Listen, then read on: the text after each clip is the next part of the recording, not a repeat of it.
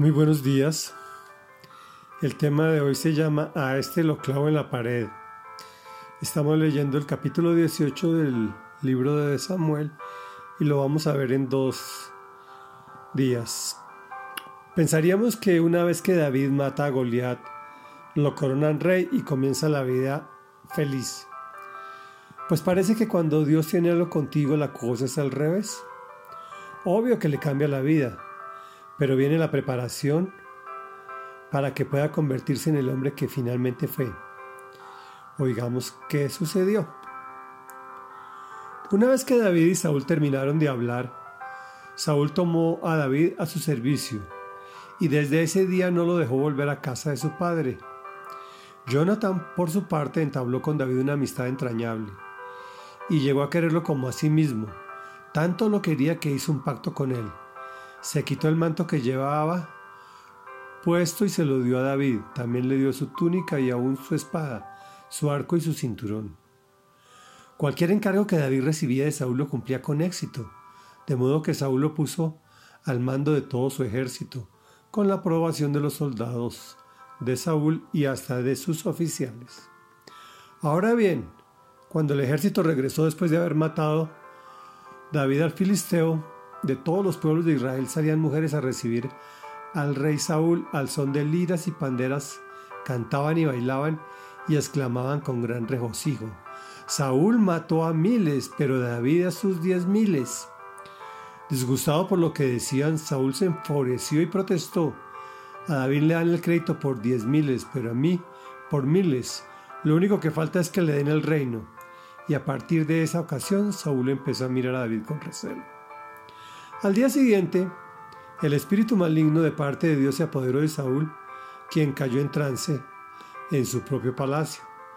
Andaba con una lanza en la mano y mientras David tocaba el arpa, como era su costumbre, Saúl se la arrojó pensando, a este lo clavo en la pared. Dos veces lo intentó, pero David logró esquivar la lanza. Saúl sabía que el Señor lo había abandonado y que ahora estaba con David. Por eso tuvo temor de David y lo alejó de su presencia, nombrándolo jefe de mil soldados para que dirigiera el ejército en campaña. David tuvo éxito en todas sus expediciones, porque el Señor estaba con él. Al ver el éxito de David, Saúl se llenó de temor, pero todos en Israel y Judá sentían gran aprecio por David, porque él los dirigía en campaña. Reflexión. El valiente hijo de Saúl, Jonathan, se volvió muy amigo de David al reconocer en este su arrojo. Posteriormente sería de gran valor para su vida. Entregarle su capa tenía una connotación de que le estaba entregando su, dignidad, su altura, su preeminencia. O sea que la, la amistad era bastante, bastante mm, seria. Pero el asunto con el rey era otro precio, pues sus celos lo consumían, en parte por el aprecio de la gente. Saúl mató a sus miles, pero David a sus diez miles, y en parte porque veía que el Señor estaba con él. Los encargos que David recibía los cumplía con éxito.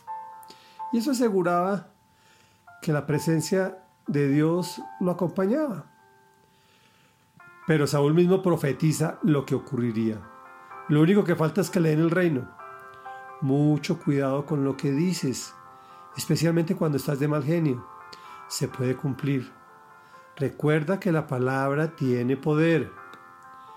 Pensaríamos que todo éxito le daría tranquilidad, pero no fue así. ¿Has tenido problemas con tu jefe? ¿Por celos o por cualquier otra cosa? Pues el jefe de David lo quería clavar en la pared. ¿Sería estresante su trabajo? Tremendo cuando no sabemos de dónde viene el ataque y peor cuando es de las filas amigas. Sin embargo, todos sentían gran aprecio por David. Oremos, amado Señor y Dios y Padre nuestro, Padre nuestro Señor Jesucristo, a ti venimos agradecidos porque tú nos has puesto en un lugar importante para ti. Necesitamos que nos fortalezcas, Señor, y sabemos que las pruebas son parte de ese fortalecimiento. Vemos que a David le tocó una prueba grande porque le diste una responsabilidad muy grande. Fortalécenos para que nuestras seamos fieles en lo poco para que también nos, nos lleves a lo mucho, Señor. Te lo rogamos en el nombre poderoso de Jesús, para la honra del Padre. Amén y amén.